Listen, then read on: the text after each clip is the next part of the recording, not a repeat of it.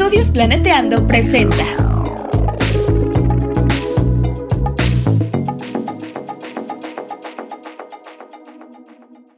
Hola, hola, ¿cómo están todas, todos y todes? Aquí traigo un episodio muy especial. El día de hoy Viole no nos va a poder acompañar porque se enfermó de la garganta. Mándenle muy buenas vibras para que se mejore pronto. Entonces, el episodio de hoy va a estar muy padre. Vamos a hablar del tema de la crisis climática y por qué no, nada más hay que hablar sobre el cambio climático. Tenemos dos invitadas muy especiales. Dos de ellas son integrantes del proyecto Aclimatadas. ¿Cómo están, chicas? Hola, hola. Pues hola. Muy contentas, muy contentas de estar aquí. Muchas gracias por la invitación. Pues para nosotras, también incluyo a la Viole, ahora hablaré en plural.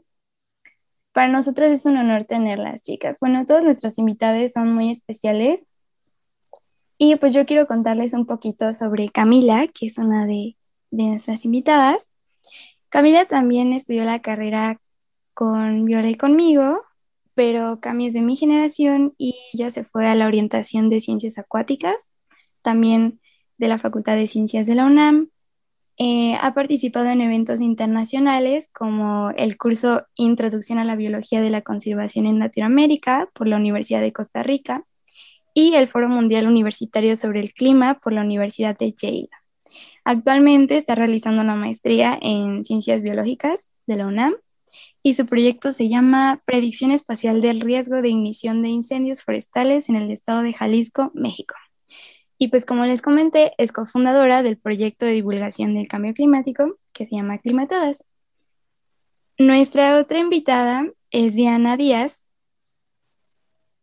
y ella también estudió ciencias de la Tierra, pero su orientación fue en ciencias atmosféricas, también de la Facultad de Ciencias. Ha hecho dos estancias de investigación, en, una en el Departamento de Oceanografía Física del CICESE en Baja California y otra en el Departamento de Ciencias Atmosféricas de la Universidad de York en Toronto, en Canadá. Y pues en la licenciatura trabajo con modelos climáticos y meteorológicos para estudiar eventos meteorológicos extremos en el Valle de México y trabajo como interna en la consultora Environmental Resources Management en el área de planificación y evaluación de impacto ambiental y pues tenemos la sorpresa de que muy pronto estará haciendo su maestría en ciencias atmosféricas en la Universidad de McGill, también en Canadá. Entonces, chicas, nos, nos gustaría que nos compartan un poquito más sobre aclimatadas y sobre ustedes. Bueno, pues este, primero que nada otra vez eh, agradecerles la oportunidad, porque la verdad a mí me encanta el podcast, siempre lo escucho y aprendo muchísimo. Entonces, pues estoy muy contenta de estar aquí.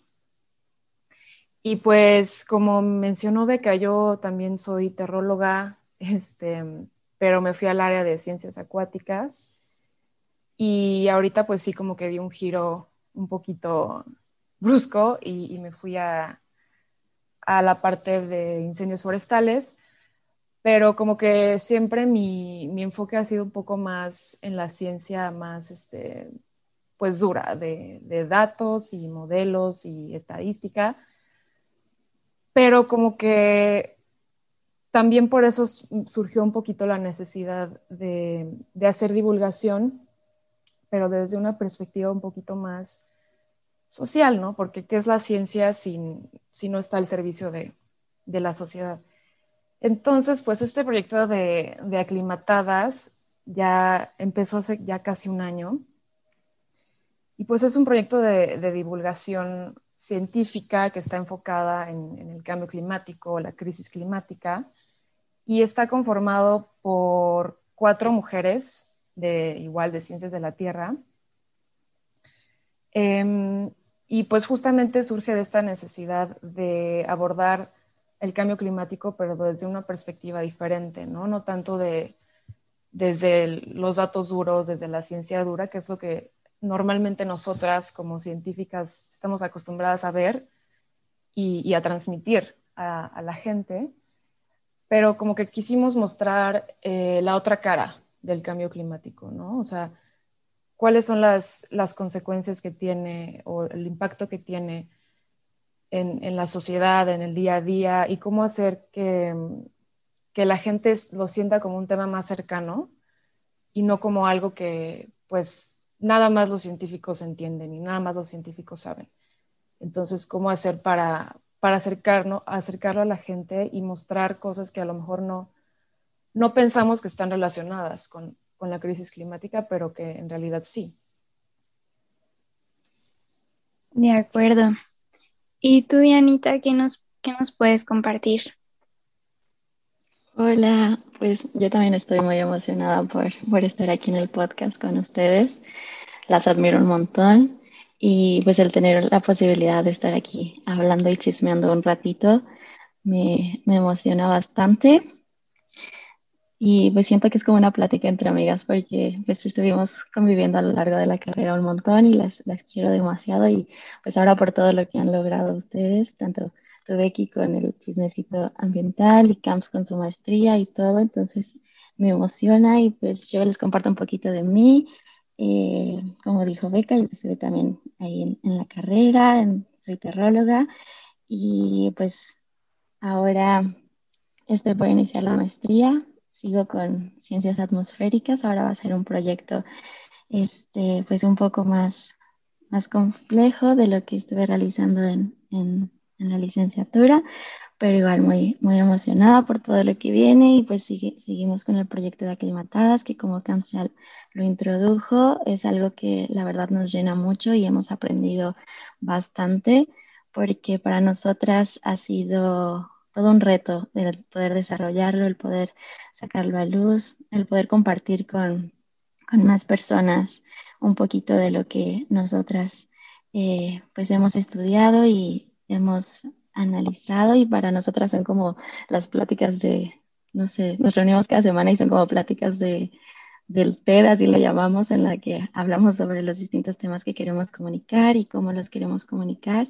Y pues hasta ahora hemos tenido un, recibimiento bastante bueno, entonces nos emociona poder seguir haciendo eso y que cada vez crezcamos más como, como página de aclimatadas en, en Instagram y pues poder llegar a más personas y compartir más sobre esta otra perspectiva que les hablaba Camps del cambio climático, no necesariamente algo pues que solamente se aborda desde un, lado muy negativo, sino también con esta otra perspectiva un poco más cercana, no solamente culpar a, a, los individuos por sus acciones individuales, sino ser más críticos respecto a de dónde viene el problema real, por qué es que ha sucedido y qué es lo que se puede hacer para, para ello, ¿no? Entonces, pues muchas gracias por, por la invitación. Oye, chicas, es un gusto tenerlas. Yo también las quiero mucho y las admiro mucho. Y em, pues me encantaría que ya que entremos al, al, chismecito para que vean de qué se trata, quienes nos escuchen. Y pues me gusta iniciar con una pregunta bastante básica que vemos durante la carrera un millón de veces, en cada clase casi. Em, pero se me hace fundamental porque así vamos eh, armando, digamos, el problema, así lo vamos entendiendo. Y esta primera pregunta de cajón es, ¿qué es el clima y qué es el tiempo atmosférico? ¿Y por qué hay que hacer esta diferencia? Sí, es algo que, como dices, vemos siempre en la carrera y creo que, o sea, nos hacen repetirlo tantas veces porque justo en México se usa como de manera indistinta estos dos términos. Realmente no sé por qué o desde cuándo. Me he puesto a pensar y creo que es porque tanto, o sea, el tiempo atmosférico, tiempo meteorológico, empleamos la palabra tiempo. Y como ya está esa palabra, pues la usamos para otra, otra cosa más de minutos, segundos, horas. Entonces, esto causa confusión y también parte de esto creo que es por los medios de comunicación que ellos mencionan como pronóstico del clima. Entonces esto hace que nos confundamos bastante, pero a mí para explicarlo me gusta pues usar como una analogía que pienso yo que lo hace más fácil de comprender y pues un tanto más ameno. Eh, el tiempo atmosférico lo podemos definir como, pues, a que si nosotros miramos al cielo en este momento y vemos que está nublado, que está frío, no sé, vamos a elegir cierta ropa, ¿no? No sé, una blusita de manga larga, pantalón, una chamarrita. Pero si está soleado, vamos a elegir ropa pues más ligera, ¿no? Entonces, estas condiciones que nosotros vemos en el cielo en, en determinado momento, en determinado lugar, van a ser lo que defina al, al tiempo atmosférico, tiempo meteorológico. En cambio, el clima, podemos hacer la comparación con pues todos los distintos tipos de, de, ropa que tenemos en nuestro closet. Tenemos ropa para distintas épocas del año, cuando haga calor, cuando haga frío, si va a haber lluvia o si va a haber viento. Entonces, el clima, eh, pues es, sería como el promedio de estas condiciones que tiene la atmósfera y es lo que esperamos que suceda en determinada época del año, en determinado lugar. Entonces, dependiendo de donde nosotros vivamos, por ejemplo, aquí en la Ciudad de México, pues tenemos cierto tipo de ropa para el clima de la Ciudad de México, pero si es en, en otra ciudad, no sé, en otro país, pues probablemente tengan eh, ropa más abrigadora, por ejemplo, en Canadá, porque allá el clima es distinto. Entonces, Así me gusta como definirlo con estas dos analogías, que el tiempo atmosférico es como pues, el outfit que tenemos en este momento, que lo elegimos dependiendo de cómo están las condiciones actuales, y el clima es toda la variedad de, pues, de ropa que tenemos en nuestro closet, porque es cómo puede ir cambiando a lo largo del año, ¿no? Entonces, Creo que así es una manera en la que las personas pueden entenderlo de una mejor forma y pues que es sencillo, creo yo, porque luego podemos caer como en definiciones muy técnicas y llegar a confundir un poquito más, pero no sé qué opinan de, de esta analogía para definirlo. Sí, pues la verdad a mí la primera vez que te escuché decirla me gustó mucho porque pues es como que algo muy intuitivo, la forma en que lo explicas eh, y pues a mí, hasta a mí que lo escuché durante todos estos años de la carrera, como que me quedó, me quedó más claro. Sí, sí, no, tú. Perdón. No, pues este que justamente, ¿no? Cuando, cuando hablamos entonces de cambio climático, si tenemos estos dos términos un poquito más claros, pues ya también nos quedan más claros estos conceptos un poco más complejos, ¿no? Eh, y cuando, cuando hablamos de cambio climático, pues justamente estamos hablando de cambios en estos, en el promedio del tiempo atmosférico, pero a largo plazo. Exacto, sí. Sí, creemos que es muy importante como conocer esto para poder hablar de cambio climático y pues abre y quita tu dilos. Sí, y pues justamente la pregunta que sigue es como el siguiente nivel de complejidad, ¿no? Si por una parte estábamos hablando de que lo que vemos hoy en la atmósfera sería el tiempo o en un, em, espacio de tiempo pues cortito y el clima son condiciones que ya implican pues hasta los ecosistemas eh, y cosas más complejas que ustedes conocen mejor que yo. Ahora sí, o sea, ¿Cuál es la diferencia entre cambio climático, calentamiento global y la crisis climática? Sí, pues la verdad a mí esto me parece un punto súper importante porque son como muchos términos y a veces puede ser confuso eh, y los utilizamos como de manera indistinta o intercambiable, pero la verdad es que sí tienen significados diferentes y es importante hacer, hacer esta aclaración, ¿no? Entonces, pues empezando por calentamiento global, pues creo que fue de los primeros términos que surgieron, también es de los más populares, de los más utilizados. Y pues a lo que se refiere el calentamiento global es a un incremento en la temperatura promedio de la Tierra. Y a mí me gustaría recalcar esta palabra promedio, ¿no? Porque mucha gente podrá decir, no, ¿cómo calentamiento global si aquí hace muchísimo frío, ¿no? O aquí hasta está disminuyendo la temperatura, o acá está igual, no ha cambiado nada. Entonces, pues justamente por eso nos referimos a promedio, porque sí puede ser que en algunos lugares no esté aumentando la temperatura, puede ser que esté disminuyendo, pero cuando lo vemos como en total o en global, el promedio global, pues sí estamos viendo un incremento en la temperatura de la Tierra. Y pues este incremento de la temperatura eh, en, el contexto de hoy en día, pues sí lo, lo asociamos a um, actividades humanas eh, que, que, emiten gases de efecto invernadero a la atmósfera.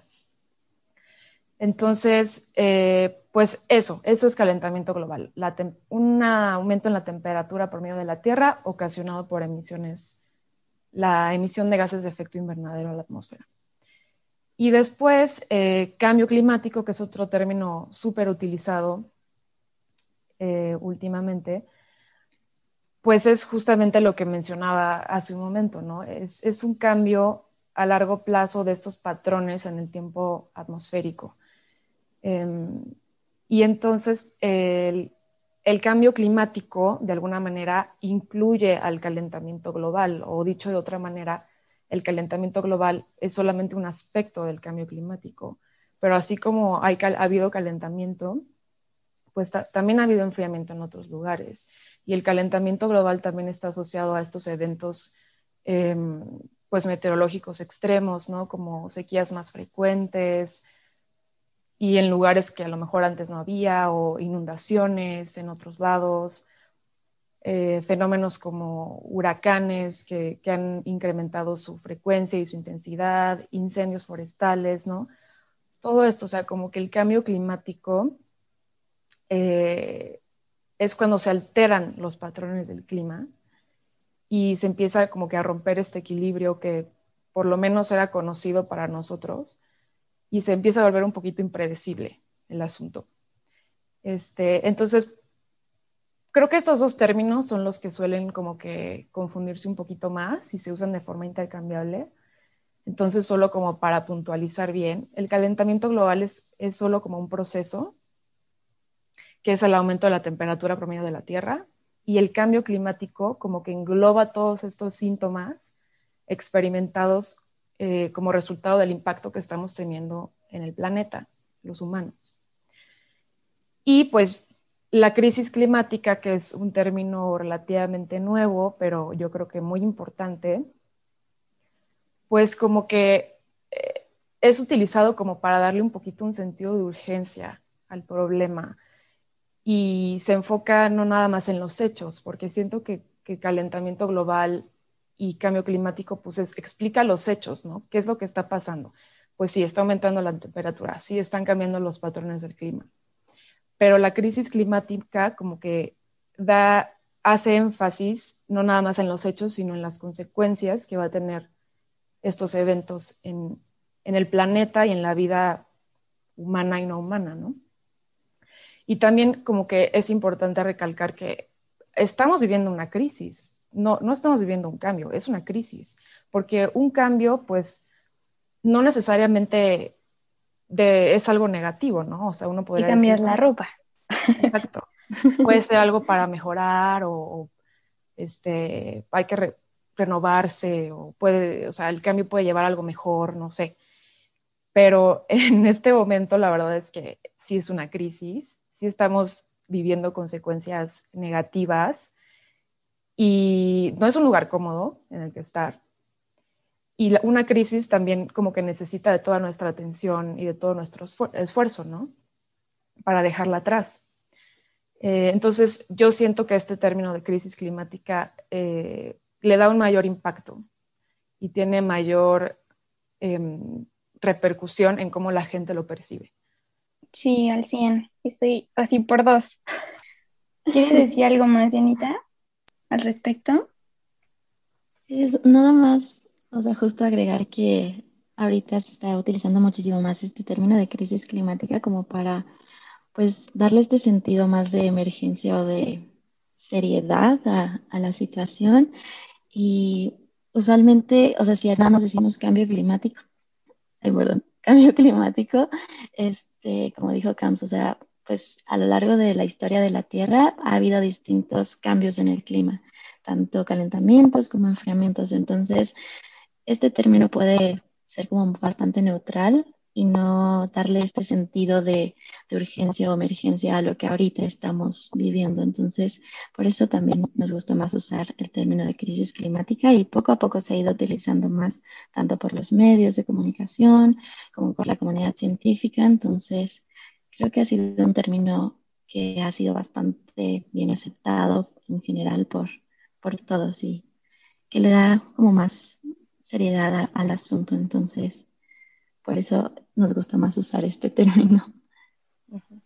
Como que es un, término para mover voluntades, ¿no? Porque es como, no es lo mismo hablar de un cambio, como dice Cami, que decir como, no, a ver, el sistema Tierra está en crisis, ¿no? Que pues la crisis climática está íntimamente relacionada con la crisis ambiental. Pero bueno, ese es un chisme que les contaremos más adelante. Y por ahora siento que derivado de esta crisis climática, empezaron a surgir, bueno, no siento, pasó, está en las noticias, son los hechos, este, derivado de esta seriedad que se le empezó a tomar eh, al asunto y la forma en cómo las COPs fueron avanzando, o sea, que básicamente después del Acuerdo de París, que es un acuerdo internacional para disminuir emisiones, como que no ha pasado realmente mucho, o sea, se habla de financiamiento básicamente en las COPs, que son eh, pues las convenciones em, de pues del cambio climático dirigidas por la Convención Marco de las Naciones Unidas del cambio climático. Tienen nombres así bien larguchos. Bueno, el caso es que derivado de todo esto eh, empezó a surgir un movimiento que no es, digamos, iniciativa de la ONU como tal, pero sí me parece una, acciones simbólicas Em, para tomarnos en serio esto, ¿no? Desde los municipios, organizaciones, ciudades e incluso países. Hablo de las declaraciones de emergencia em, climática. Entonces, en ese sentido, pues, ¿qué son las declaraciones de emergencia climática? ¿Y cuántos países, estados o ciudades se han sumado? Y pues una declaración de emergencia climática la podemos llamar como una medida aprobada por un organismo rector, como tú mencionabas, puede ser tanto municipios, ayuntamientos, como gobiernos estatales o incluso federales. Y también eh, hay estas otras declaraciones de emergencia climática que son como no gubernamentales. Hay ciertas universidades que pues han proclamado o declarado esta emergencia climática y pues es como pues una medida que se adopta para buscar exigir que se promuevan más acciones en el ámbito político, que el gobierno tome más en serio todo esto y que no nada más sean pues palabras, sino que se lleve más acciones en concreto. Entonces, estas declaraciones de emergencia climática pues han ocurrido alrededor del mundo a distintos niveles y también nosotras, bueno, hicimos un post sobre, sobre este tema, sobre las declaraciones de emergencia climática y creemos que pues son parte como de la lucha de la sociedad. Varias de las manifestaciones que, se han dado alrededor del mundo para exigir eh, pues que se hagan acciones por parte del gobierno, pues han desencadenado que los gobiernos tomen acción y que declaren emergencia climática. Y creemos que es pues un, un punto bastante importante y del cual pueden eh, venir más acciones en un futuro que, que ayuden a esto.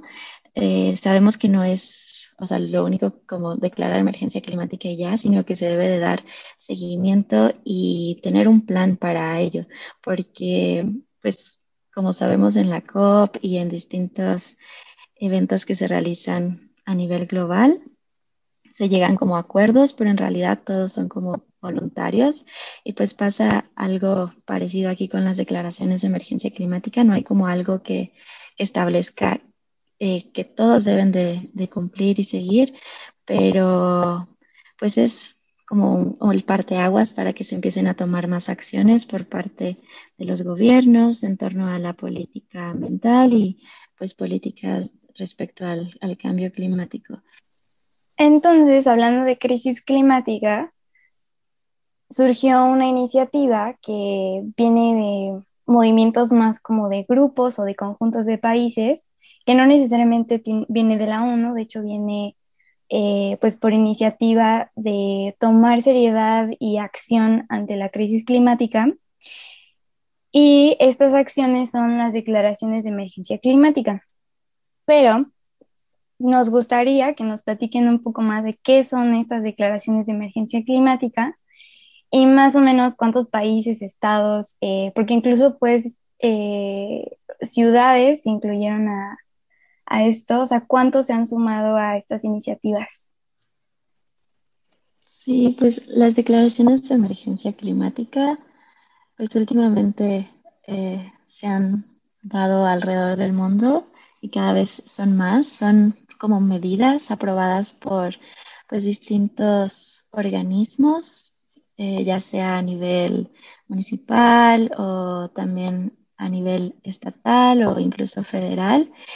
Y algo que también nos pareció importante es que estas declaraciones de emergencia climática no solamente son gubernamentales, sino también pueden eh, declararse en estado de emergencia climática, eh, por ejemplo, universidades.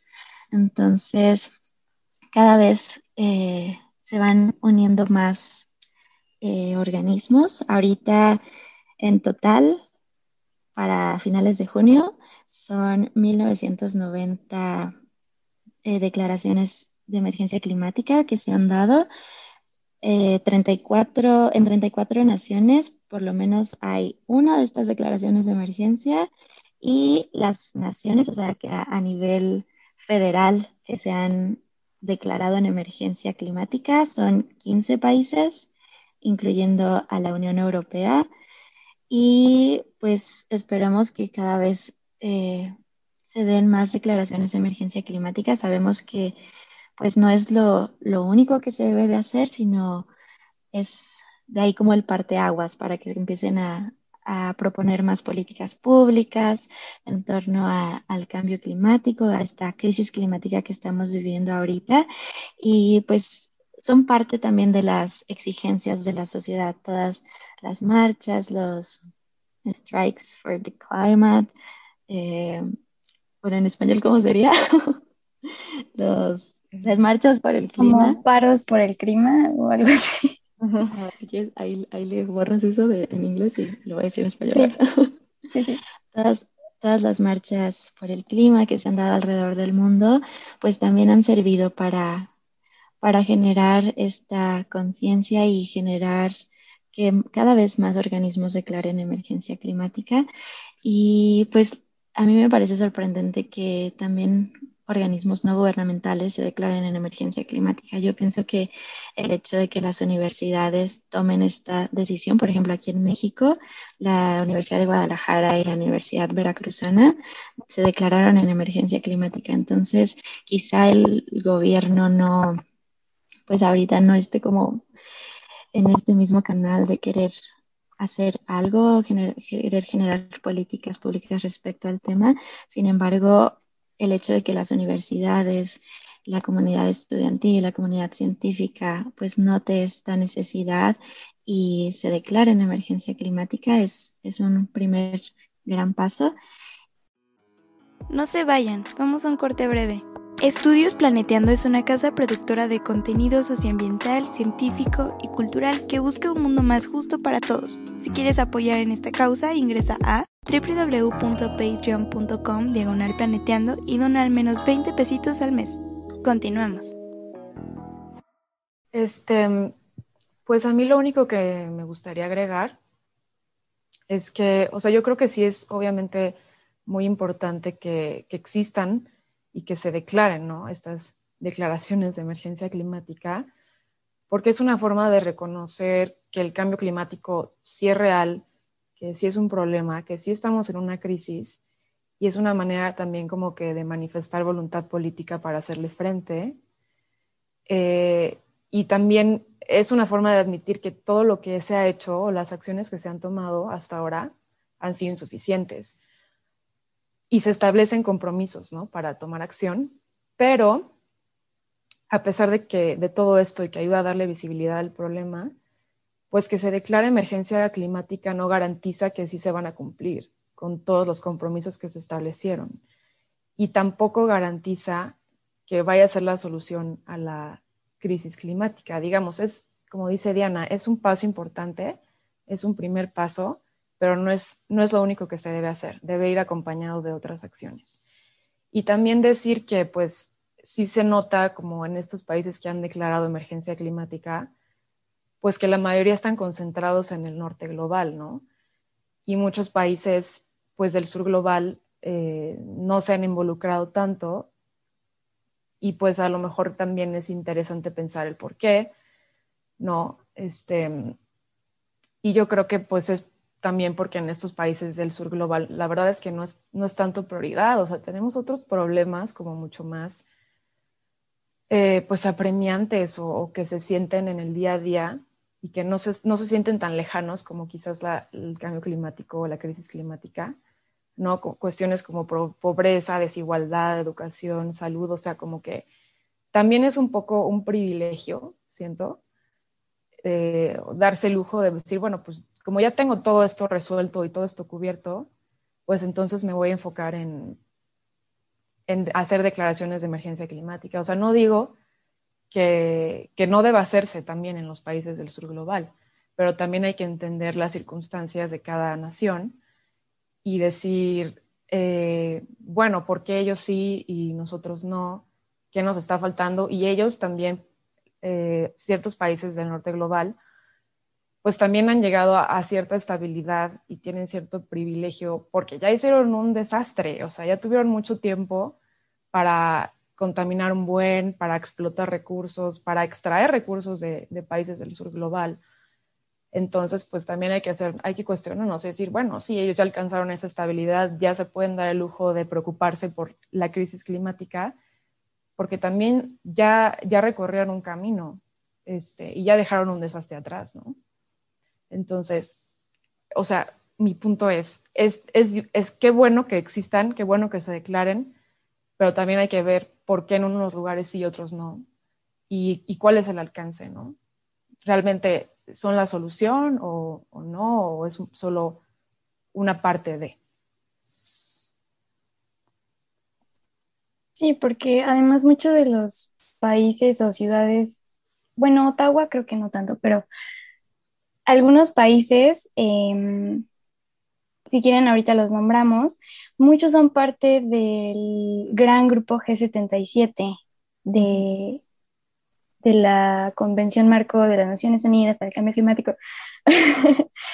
Entonces, o sea, ahí podemos ver que sí, o sea, que hay de Chile, mole y pozole, pero en general, o sea, de los primeros fueron, fue la Unión Europea. Bueno, no como la Unión Europea, pero sí como a través del Parlamento Europeo muchos países fueron como europeos, fueron los primeros en, declarar la emergencia climática. Entonces sí, comparto, comparto el punto de, de Cami. Entonces, Dianita, ¿quieres decir algo? Sí, a ver. no, solo que justo es algo súper importante cuestionarnos y no solamente como hacer una crítica respecto a lo que no se ha hecho, sino justo cuestionarnos el por qué. Y siento que esto es gran parte de lo que nosotras hacemos en Aclimatadas, como el, el cuestionar por qué es que ocurren ciertas cosas, por qué ciertos países han establecido ciertos acuerdos y por qué otros no. Entonces, siempre andarnos cuestionando todo y pues no nada más conformarnos con cierta información que, se nos da, sino cuestionarlo y criticarlo para pues, seguir aprendiendo y no, no estancarnos en, cierto punto, ¿no? Entonces, esto es muy importante y, creo que es algo que, promovemos en, Aclimatadas. Sí, a mí, a mí me encanta también. Em, y pues hablando de esto, ahora sí, Este es el chisme bueno. No, no es cierto, todo el chisme está buenísimo. Y, em, pero, o sea, ¿cómo andamos en, en estos pasos de atender la crisis climática en general? ¿Qué nos pueden contar?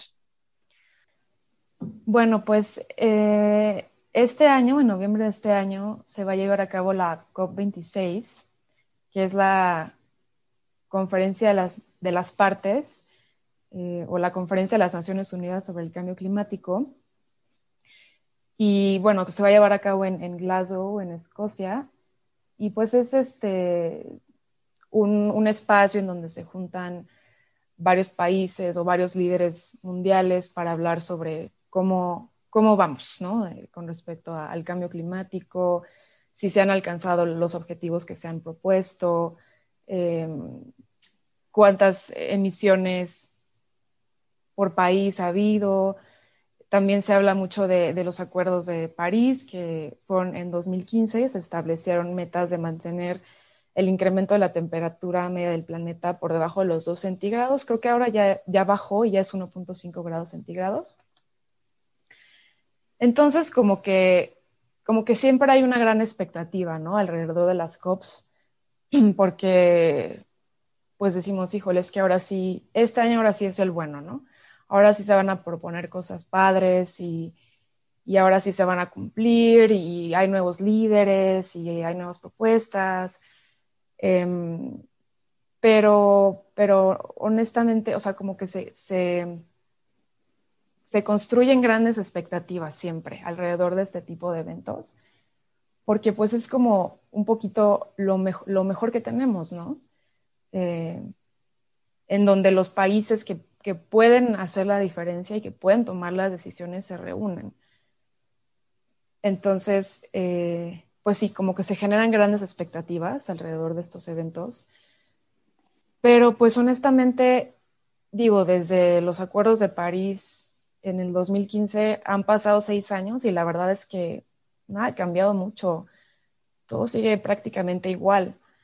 Entonces yo creo que el problema con estas eh, COPs es que sí se definen una serie de objetivos, pero como que no, no se especifica exactamente cómo se van a alcanzar. Entonces, pues en, este, en esta ocasión, este año, pues espera que hablen de, de cómo llegar a emisiones netas nulas, este, hacer la transición a energías limpias, que se va a destinar mayor recurso a, a proyectos sustentables o financiamiento pues hacia ciertas áreas o a los países entre comillas menos desarrollados para que hagan esta transición hacia pues políticas eh, más amigables con el ambiente pero como que eh, pues lo abordan un poco, creo, de, de, una forma superficial, como que no, como que les falta ir un poquito más allá y decir, a ver, ¿cómo realmente voy a llegar aquí? Entonces, es, eh, pues yo siento que siempre es lo mismo, o sea, se reúnen, hablan, qué padre, prometen cosas bien padres y lo que sea, pero como que ahí se queda y, lo mismo al año siguiente y al año siguiente. Eh, y lo mismo pasa con, con, esto del G7, que son los países más ricos del mundo, que se reúnen para discutir distintos problemas globales, incluyendo la crisis climática. Y yo creo que esos países pues tienen una gran responsabilidad porque han contribuido de manera desproporcional al, al, a la crisis climática, al cambio climático. Pero pues es, es igual, como que se quedan un poquito cortos. Eh, o sea, a mí me parece, no estoy en contra, que, que haya este tipo de, de, eventos, que se reúnan y que hablen, porque se reconoce ¿no? la importancia del problema, pero la verdad es que como que sus palabras son, dicen muchas cosas, pero sus palabras normalmente no están respaldadas por acciones. Y la otra cosa, y la triste realidad también, es que mm, pues nada de lo que ocurra en estos eventos va a estar por encima de los intereses de estos grandes países, de estos países ricos y poderosos, ni de las grandes empresas, ¿no? Entonces, eh, pues siempre va a estar como que esta, esta barrera de poder hacer realmente un, o tomar acciones que realmente hagan un cambio significativo, pero como que no se va más allá, porque hay muchos intereses de por medio. Entonces, este, pues, pues como que le dan muchas vueltas al asunto y, se queda muy somero y no son soluciones profundas ni, ni reales. Entonces, pues, eh, yo siento que este año va a ser más de lo mismo, desgraciadamente. Y, y sí, pues esa es mi, mi, opinión al respecto con todo esto de las COPs, que no quiere decir que, que no, no sean importantes, pero no son suficientes.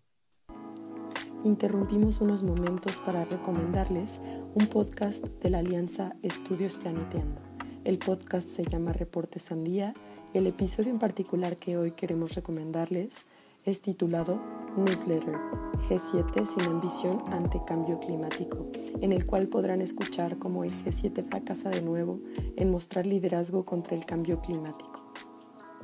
Janita, ¿quieres decir algo más?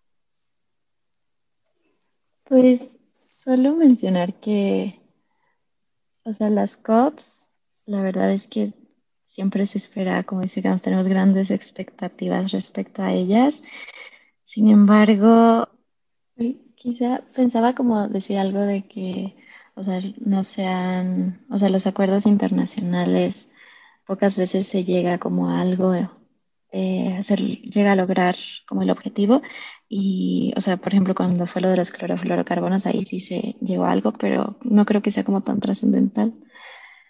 Eh, también comparto este como entre pesimismo y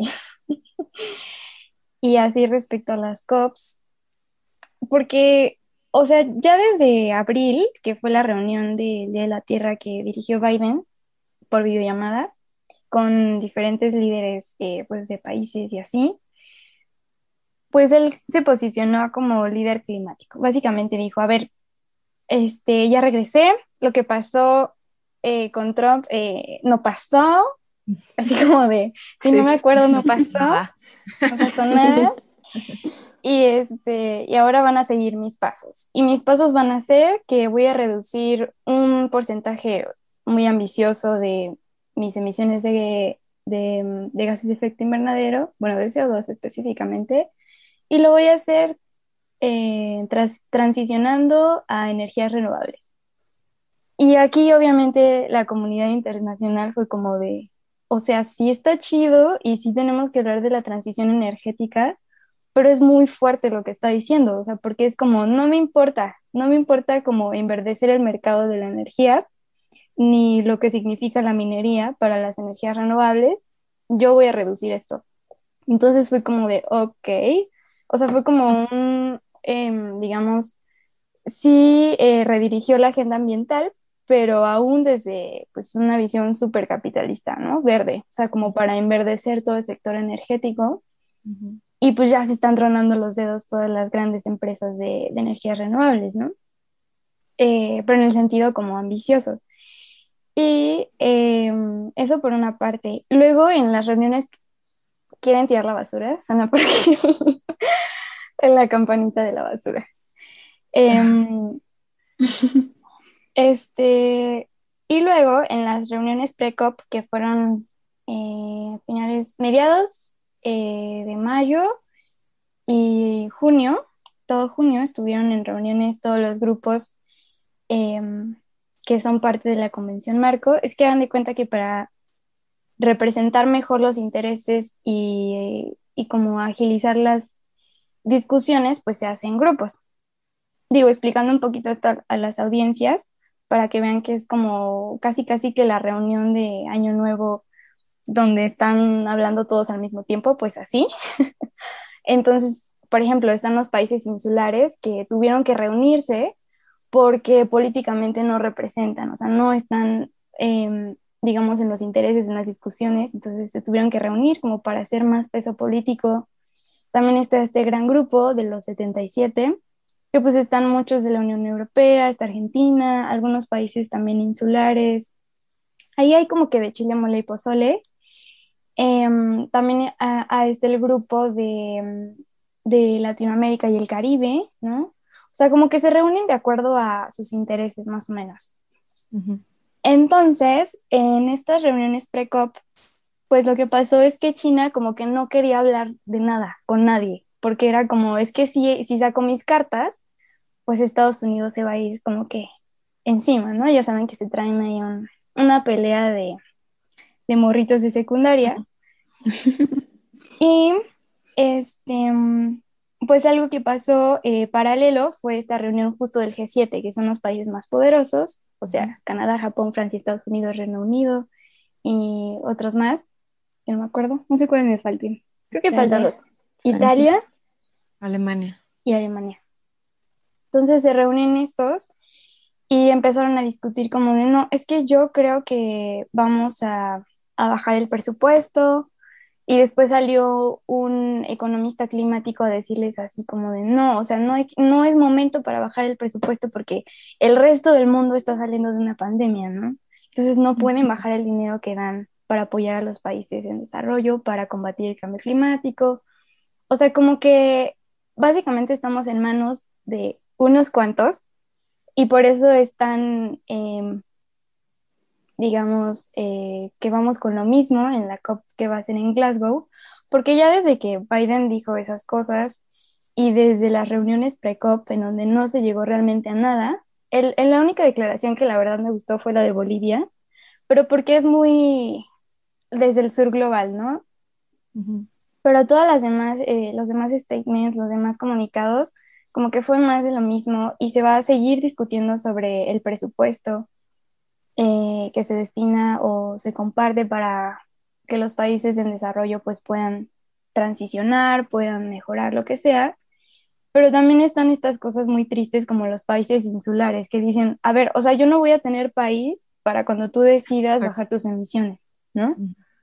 Entonces, como pueden ver, sí es, eh, pues sí, la reunión de los tíos nefastos y, y los primos, o sea, porque justamente el Acuerdo de París, aunque es vinculante, es decir, que sí están obligados a cumplir sus acuerdos, pues cada país decide cómo los va a hacer y cuánto disminuye.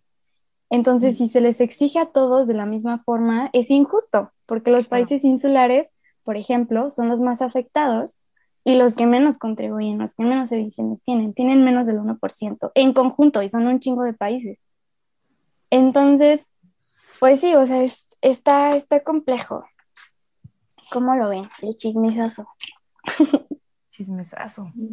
Que incluso hasta el, primer ministro de Pakistán había dicho que, o sea, el plan de financiamiento para los países, entre comillas, en vías de desarrollo, que eran como cacahuates, ¿no? O sea, que realmente no, pues no se les da el apoyo que, que se necesitan y pues finalmente van a ser los más afectados. Entonces, realmente, pues es injusto todo lo que está pasando y cómo es que se llevan las negociaciones, como las potencias económicas pues ven solo por sus intereses y pues así ha sido a lo largo de, los años. Entonces, pues realmente no tengo como muchas expectativas para esta COP26 porque pues hasta reciclan las propuestas, ¿no? Los, los acuerdos que tenían, pero pues a ver, a ver qué, qué se va a discutir y a, establecer en esta COP en, este noviembre. Ya estaremos hablando de eso. Sí, yo digo que se va a poner bueno, pero tampoco hay que esperar mucho. Es como el meme de Dewey, de no espero nada de ustedes y... Y uno sí me decepciona. Y uno sí me decepciona. Sí. sí, justamente. Me siento un poco así, pero ánimo, ánimo, ánimo. No, Sí, o sea, tendría que haber un cambio de paradigma drástico para que de verdad este, se resuelva un poquito ahí las cosas y no enverdecer el mismo modelo extractivista, ¿no? Que es lo que básicamente propuso Biden a nivel mundial. Entonces, pues a también. Sí. ¿Saben que siento también que, o sea, las propuestas o todo lo que se, se establece pues se da desde un solo nivel, o sea, no se incluye como pues para la toma de decisiones, para las propuestas a distintos sectores. Entonces como que está muy sesgado y esto hace que pues a su vez los distintos sectores en cada país pues no se involucren o no se llegue a, las acciones que, que se proponen porque pues son como soluciones aisladas. Entonces pues también esto siento que tendría que cambiar para justo poder llegar a, algo más en concreto. Sí. Sí, como que también es un poquito preocupante que básicamente el, futuro de, de la humanidad y del, pues de la humanidad nada más, porque el planeta va a seguir, pues esté en manos de, de unos cuantos nada más, ¿no? Y, y, de lo que se diga en estas COPs y, y lo que diga Biden o lo que decida los líderes de los países más ricos, ¿no? Es como que, pues nuestro destino está en sus manos, casi, casi, y justamente es porque, porque son decisiones que se toman desde, desde cierto poder y no se incluye como a, todos los niveles, ¿no? Entonces no todos podemos, pues, eh, participar en esa toma de decisiones. Bueno, pues ya llegamos a la parte final del episodio y queremos concluir con una pregunta y una reflexión muy interesante, que la verdad me la plagié del trabajo que hacen en Aclimatadas, porque me parece muy acertado. Y esta reflexión es, ¿por qué debemos hablar de la crisis climática y no solamente de cambio climático? Que ya con lo que hemos hablado, pues ya medio se ha resuelto, pero me gustaría que, bueno, nos gustaría que compartan un poquito más al respecto. Sí, pues a mí me gustaría eh, decir una frase que me, me, gustó mucho y creo que viene al caso, que dice que el lenguaje no solo refleja una imagen del mundo, sino que también lo transforma. Entonces, pues sí, es muy cierto, ¿no? El lenguaje tiene la capacidad de moldear nuestra realidad y, y el poder de cambiar cómo percibimos las cosas. Entonces, eh, pues sí, el lenguaje tiene un impacto muy fuerte eh, y puede, puede ser la diferencia entre si nos involucramos o nos comprometemos con algo o no. Entonces, eh, pues cuando hablamos de cambio climático, crisis climática, pues es, es muy importante utilizar un término que haga que nos involucremos más. Entonces, pues yo siento que cambio climático, calentamiento global son como términos un poquito más neutrales, como ya lo decía Diana hace rato, y puede prestarse como que a distintas interpretaciones, ¿no? Porque alguien puede decir, no, pues es que si el cambio climático, pues sí, el clima de la Tierra ha cambiado desde siempre, ¿no? Desde hace millones de años y siempre lo va a hacer. O el calentamiento global, ¿no? Este, no me acuerdo, creo que fue Trump el que dijo algo así como, no, pues qué bueno que haya calentamiento global, así ya siempre va a ser calor o siempre va a ser verano, ¿no? Entonces, este, pero ya cuando, cuando decimos crisis climática, como que apela un poquito más a las emociones y nos hace pensar, pues, que estamos en problemas, ¿no? No es cualquier cosa. Le da un sentido de urgencia eh, y es algo que está pasando en este momento. Pero también creo que el término crisis climática mm, no, no nos deja ver que todo está perdido, o sea, no es tan desolador como quizás, no sé, decir catástrofe o apocalipsis climática, ¿no? O sea, la crisis climática, eh, pues como que uno cuando escucha la palabra crisis lo que quiere es salir de la crisis, entonces pues nos da, nos da como que esa sensación de que no todo está perdido, que todavía podemos hacer algo al respecto y es como un llamado a, a tomar acción. Sí, exacto. Incluso, pues, o sea, justo esta parte del lenguaje que mencionas, Camps, creo que es bastante importante. Y ayer estaba leyendo que, o sea, el término de crisis climática sí ha tenido impacto en las personas, en cómo perciben este problema tan complejo que estamos pues viviendo actualmente, pero aún no hay como estudios que, que mencionen que ha tenido impacto en las políticas respecto al cambio climático a nivel global.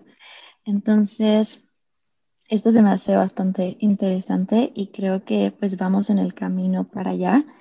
Así que el nombrar, en vez de cambio climático, crisis climática, sí nos ha permitido a la sociedad conocer de mejor manera este problema que estamos viviendo y pues reconocerlo, o sea, porque es importante reconocer que es por causas antropogénicas, ¿no? Y que esto no es algo normal que, que está pasando, sino que fue ocasionado pues por los gases de efecto invernadero emitidos por pues, las industrias, distintos eh, sectores como de refinerías y pues darnos cuenta de que sí realmente hay algo en lo que debemos de trabajar y enfocar nuestra atención.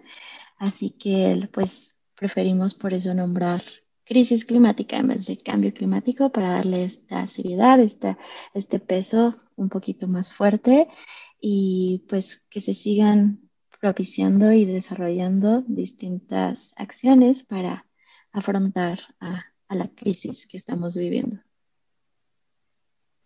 Pues totalmente de acuerdo con, con llamarle mejor crisis climática.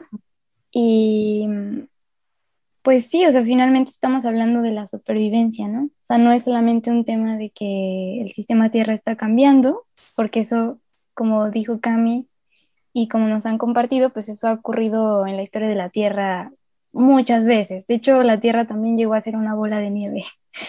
Entonces, eso no nos dice mucho, sino hablar de la crisis también es hablar de la supervivencia y de que unos se van a ver mucho más afectados que otros, o sea, los que menos contribuyen se van a ver más afectados y pues finalmente sí, em, pues es un tema de justicia climática, ¿no? Al final. Entonces, pues muchas, muchas gracias por su tiempo y por compartirnos tanto y con tanta claridad y, y cariño, porque se siente el cariño. Y pues ya nos estaremos viendo en un siguiente episodio con las otras dos aclimatadas o alguna de ustedes que quiera participar. Pero bueno, eso ya lo veremos más adelante. Muchas gracias por su tiempo y les mando un abrazo gigante a las audiencias y a ustedes. Chao. Bye.